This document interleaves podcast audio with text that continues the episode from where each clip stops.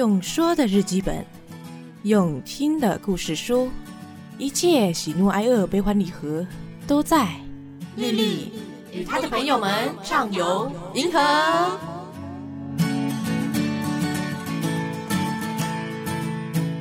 厌世系列，您的好友雷队友已上线。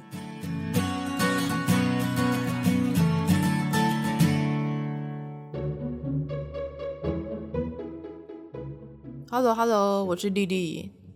你们有没有听到我新做的片头？有没有听到一个词是喜怒哀乐，被我说成喜怒哀乐？我当时候真的可能还蛮饿的吧，所以才说错。那因为银河系呢，它的麦克风还没有来，所以这集也只有我在说话。然后我最近因为负能量爆棚，这一集呢，大家就跟着我一起负能量吧。我想做一个尝试，就是每一集我的片头都长不一样，这是我想尝试的东西。那看我可以撑多久，还是我懒得用之后，所有片头都会长一样。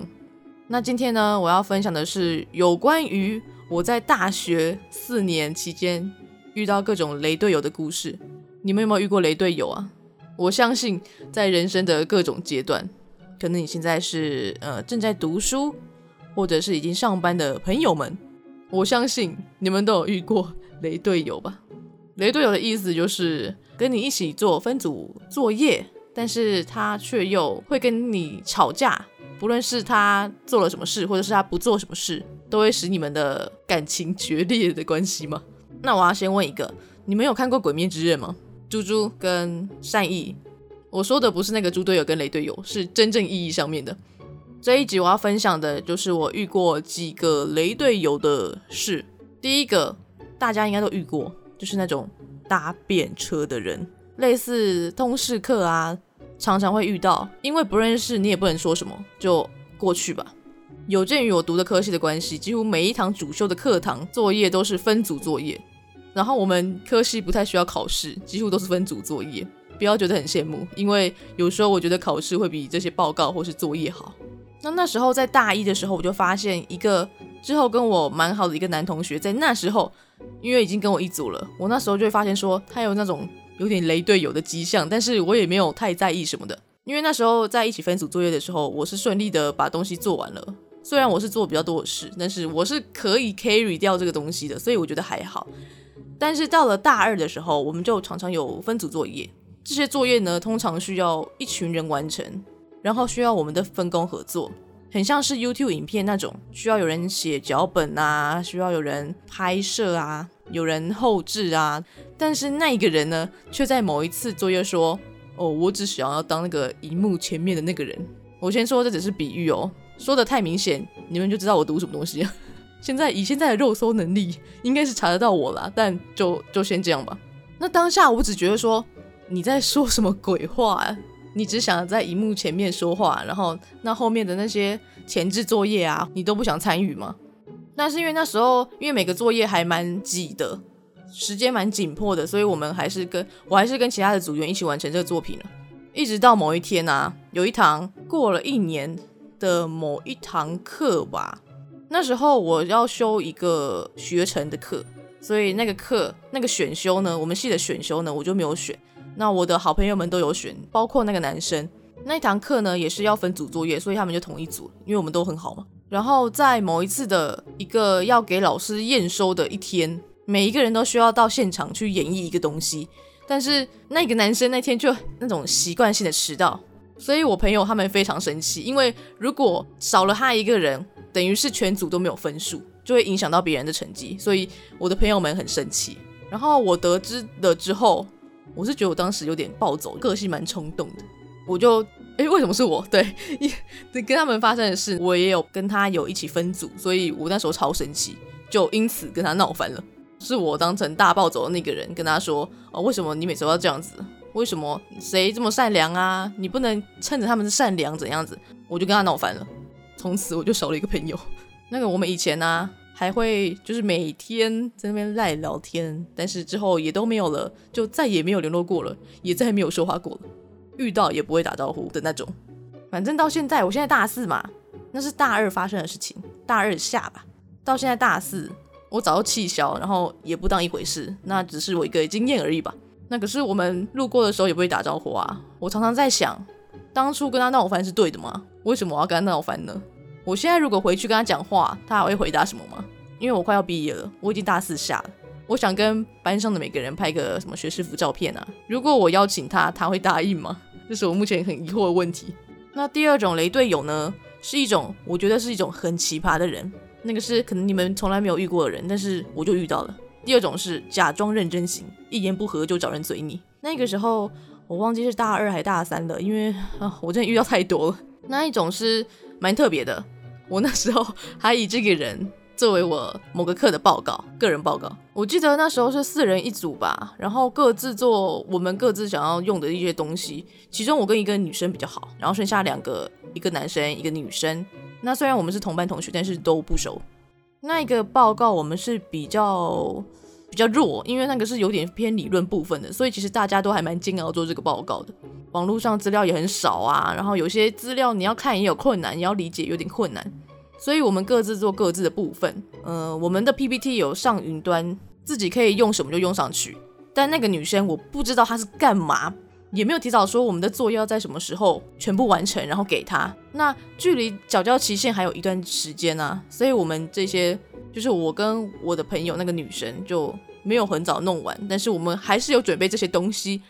那因为要上台报告做 PPT 嘛，我们需要时间精简 PPT 上面的字，跟你要有讲稿吧，就是自己要准备好自己要讲的东西。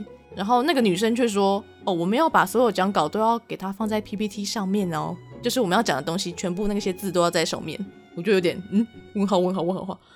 这个不是重点，重点是他在某一天找人呛我们说，哦，东西快交出来啊，然后一堆难听的话。嗯，这个女生本身不太会骂人，但是她找了她的室友还是什么的来呛我们说，东西给我交出来。那时候我在心里在想，哦，你现在到底在演哪一出啊？你当初又不说，你又不早说，然后你现在要说的时候，就是一说就是找人呛我们。现在是怎样？现在是想要打架吗？这种的，我觉得比上面那一个搭便车的还要不可理喻。上面那个搭便车的就直接跟我说：“哦，我不想做事啊。”哦，好啊，你不做事啊，那那就好吧。但是这个女生，我就不知道她到底是我们可能频率没有对到，或者什么的。可能沟通上有问题吧，所以如果你要找分组的人呢，最好找可以沟通的，跟你们频率对得上的，不然无法沟通真的是十分困难的一个问题啊。但结果好在那一天报告还蛮顺利的，跟我的朋友那个女生说的还蛮顺利的。但那个女生呢，她就是照本宣科把 PPT 上面的字念出来。好，这也不算什么。最后一种呢，第三个。好朋友不一定是好队友，这个是我经历啊，这是目前正在经历的事情。我觉得应该说自己有经历过这件事情，才知道这件事是真正必要的。好朋友不一定是好队友这件事情。我那时候大三在上网球课的时候啊，有一个跟我当 partner 的学妹就跟我说，嗯，她做她是科系比较偏那种行销类的科系，她就跟我说，哦，她在做案子的时候都不是跟好朋友一组，因为她看得很清楚哪些人适合当组员，哪些人是哪些人不适合当组员。我现在很后悔当初没有听他这一番话，现在我尝到苦头了。目前我在做一个还蛮算蛮大的分组作业吧，真的需要分工合作的那种，不是你自己一个随便可以 carry 的。每个人分到的部分有很多，所以以前呢，我觉得分组不难的原因是因为我都会做，就算有一个人罢工不做了，我还可以替补他的这个位置，然后做这些事情。但是现在呢，不是，这个东西是各自有各自的专业。有个人跑路的话，就代表这个组完了就没救了，而且这个东西是有期限的。如果你不在期限内完成，大家就再见吧。那时候老师说，团体作业是一环一环的，你就做好自己东西就好，不要干涉别人的东西。就像产品的上下游那样子啊，负责上游的东西没有好，下游的人就没有办法做事。我们的东西卡在上游，就花了很久很久很久很久的时间，真的很久。然后一直在更改，那下游的东西就已经慢，上游东西已经慢出来了，所以下游的人也要赶工。然后再来是因为上面的东西一直改，所以下面的人也要一直改，就会显得十分的想要爆炸。时间快到了，下游的人已经快爆炸了。这时候上游的人就说：“哦，为什么不会在时间里面完成呢？”这时候下游的人就会被骂得很惨，就会觉得到底是谁的错啊？反正我是我们是发生一点事啊，就是可能是。一开始是说那些是我打行程表，然后那些行程表好像是虚设的一样，大家就没有照上面那东西做。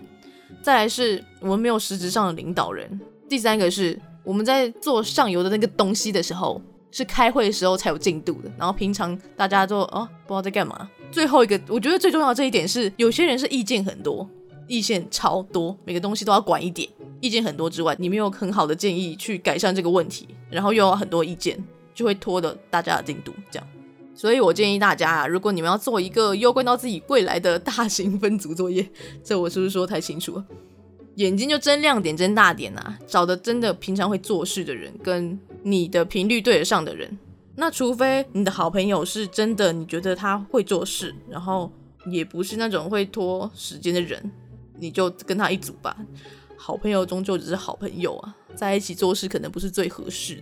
不要找完全不熟的，就像我一个朋友，就是他找一个跟他频率对不上的，然后结果他过得很辛苦，所以沟通上面有困难。今天就分享这三个雷队友，也是我抒发心情的一种方式，因为我最近快被快爆炸了。第一集就是以厌世系列来当做我的第一集喽，那各位下次见喽，可能银河系会出现哦。